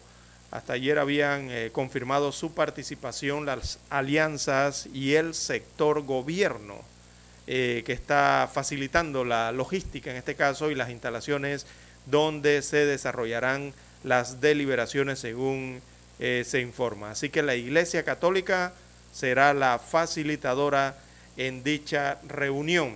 El problema con esto es que eh, son varios sectores. Aquí mencionan dos, tanto el sector, los sectores sociales, el sector gobierno, pero el sector privado no ha confirmado al parecer eh, y señalan que esta segunda fase eh, se daría sin empresas y bajo un tenso inicio, ya que el CONEP eh, o la empresa privada está reclamando la igualdad de condiciones para formar parte de ese diálogo o esa mesa. A juicio del gremio es de vital importancia que exista la posibilidad de discutir y de evaluar los acuerdos suscritos o sea, volver a tocar estos temas.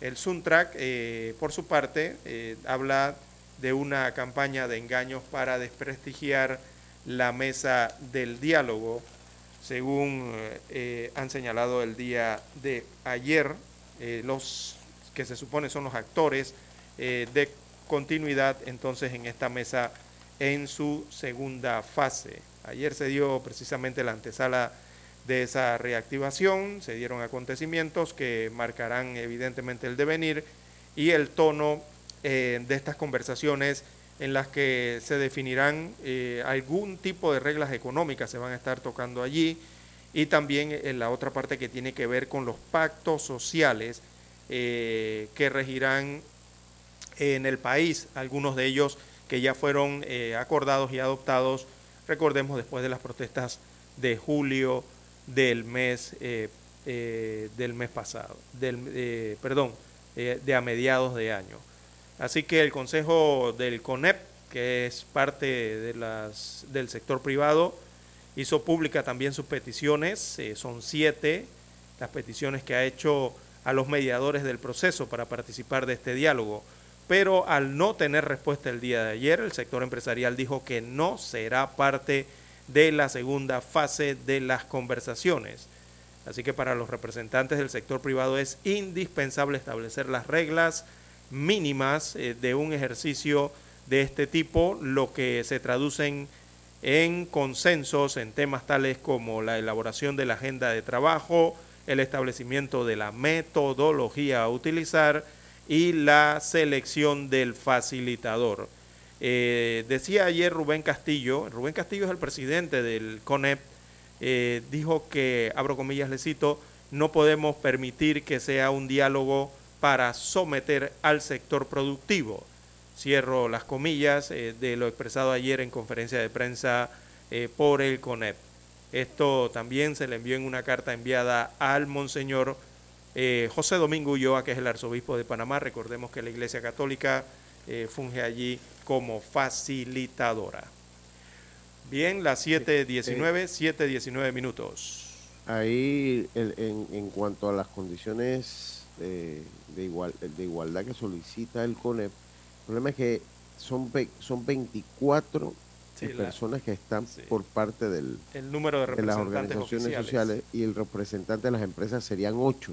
No, Esto en, una negociación es pelea de burro amarrado. con burro amarrado. Exacto. 24 votos porque al final se vota eh, y se cuentan los votos. Entonces serían 24 de un sector y el otro sector que tiene enfrente tendría solamente 8 votos. 8. Eh, o sea, anticipadamente ya ganaría el, otro sector, ¿no? No, totalmente. Entonces yo creo, yo considero que es justo el reclamo de los empresarios. Miren, lo que mueve la economía, lo quieran o no, es el sector privado. Es el sector privado el que genera riqueza. Yo, sí, yo hablaba un poquito en la tarde que como todo y en todo, los hay buenos y los hay malos, pero no puede uno generalizar ni satanizar el, el sector que produce la empleomanía del país. Y yo creo que en parte en esta mesa del diálogo se ha satanizado lo que es eh, eh, los, em, eh, ser un empresario que ponen dinero en riesgo y que generan eh, riquezas para muchos panameños. Entonces yo pienso que la igualdad de condiciones es justa. Yo pienso que la igualdad de condiciones es justa, sobre todo por la gran cantidad de organizaciones privadas de toda índole, porque eso salió una lista hace una semana, que la estuvimos leyendo, de toda índole que, que, que, están en la gran alianza por Panamá. Entonces tiene que haber una participación equitativa de los diferentes sectores, porque además el sector eh, privado es muy, eh, César, es muy variado. O sea, ahí están las, eh, las organizaciones que representan el turismo, que es una cosa, lo que representan el sector financiero, lo que representan la industria, lo que claro, lo que representan el sector agropecuario. Entonces es muy variada la participación y cada una de ellas mueve o tiene diferentes intereses en lo que se puede hablar en una, en una mesa de negociación que el principal error, a mi juicio, de la primera, que más que una mesa de negociación, era una mesa de monólogo, es que usted no puede tomar decisiones que afecten, por ejemplo, al sector agropecuario sin tener verdaderos representantes del sector agropecuario en una mesa de negociación. Ya que con la plata de otro cualquiera hace fácil las cosas. Gastarse la plata de otro facilito, César. Ah, eso, es muy, muy fácil. Así que bueno, eso por ese lado. Oiga, y habla, adelante, adelante, adelante. No, no, no, eh, simplemente nada más para de corolario aquí, eh, el CONEP en síntesis eh, lo que está solicitando para estar sentado en esa mesa o participar, uno es que se garantice un ambiente de respeto ¿no? en los espacios de trabajo en esa mesa, así como el derecho del libre tránsito para toda la ciudadanía. Ahí se están tocando el tema de los cierres de calles o las protestas, ¿no? que esto no se debe verificar. Eh, y también agregan, eh, ellos eh, rechazan cualquier acto de presión que altere el orden público y el diálogo democrático en el país. allí basan los siete puntos en síntesis para poder ellos sentarse entonces en esta, mesa, en esta mesa del diálogo. Hasta el momento ellos han dicho que no van a participar, lo confirmaron el día de ayer. Hasta esta hora no se ha emitido una nueva información al respecto. Bien, las 7.23, 7.23 minutos de la mañana en todo el territorio nacional. Adelante, don Lucho. Oiga, oiga, eh, en, en esto Cumen Cabulla, lo que pasa es que hay una situación, César, usted le llegó allá, César, ya nos mandaron la, la ubicación geográfica eh, que es el Instituto Nuevo Amanecer. Eh, sí, eh, correcto, hay una denuncia. Sí, hay una denuncia porque cuando practican la banda los ponen a tomar sol y al, al regreso les cierran las llaves del agua, wow. Oh, para que no eso, tengan eso es inhumano. No, eh, sí, eso está mal. Y tengan que comprar agua. Los estudiantes están saliendo de la banda. Ahora mandaron una nota es obligación desfilar porque es cinco notas, o sea, aún en cada práctica cobran tres dólares por estudiante y más lo que gasta en consumirlo a ellos mismos. Oiga, pero ¿cómo es que están cobrando allí para eso? Eso está raro. Eh, atención eh, a, los, a, los, directores de este centro del Instituto Nuevo Tocumen, perdón, Nuevo Amanecer. Esto corresponde al corregimiento eh, de Tocumen. Uno, porque la educación es gratuita en el país, de Don Lucho arrancando por allí, y parte de la educación tiene que ver con el, arte musical eh, dentro del colegio. Privado. Ah, este es privado. Ah, bueno, entonces si es privado, allí ya la cosa cambia. Es que no, en, la, denuncia no aparece si es público o es privado. Eh, bueno, ya las situaciones cambian allí. Eh, pero eso de cerrar las llaves del agua potable del instituto para que no beban agua eh, los estudiantes que están en, las prácticas de las bandas con motivo de las fiestas patrias que se aproximan, ya eso es demasiado, don Lucho. ¿ah? Eso, eso no, eso tienen que verificar allí y estar alguien presente, bien responsable, eh, bien responsable de la escuela eh, para garantizar que puedan beber agua. Aquí en Panamá estamos en el trópico y hacerse una práctica de una banda o salir a desfilar, usted necesita estar hidratado. Así es así es. Eh, y otra cosa, pues no se le puede obligar a los estudiantes a desfilar, aunque siempre se ha hablado, siempre se ha hablado y se ha dicho desde que estaba yo en la escuela que, que, los que marchaban a veces pues los profesores tenían alguna apreciación y a eso es, mm. eso es discrecional de los profesores, pero no se le puede obligar a los estudiantes. Pero, siempre había una, usted se acuerda, el, renglón de apreciación en los colegios, ¿no? Muchas veces ese, esa apreciación resultaba ser el mayor salvavidas de esos que andaban ahí como, como arrastrando ahí. Bueno, la apreciación era la catapulta al siguiente año escolar. Ah, así que eso, eso recuerdo también que pasaba. Los muchachos pendientes de lo que era. No, y en el último, en el último bimestre, porque en los tiempos nuestros era bimestre, en los últimos bimestres, lo que le decían usted lo hacía como tal de ganarse la apreciación correcta que le permitiese estar en el siguiente año lectivo, César Lara. Sí, son costumbres, bueno, el, patriotismo y el, amor a la patria, sobre todo ahora que viene el mes de noviembre con los desfiles patrios, eso siempre debe existir, ¿no? Pero, eh, bueno, se ha perdido un poco en Panamá y eso hay que recuperarlo y se recupera a través eh, de las escuelas con los chicos. Bien, no tenemos tiempo para más, las 7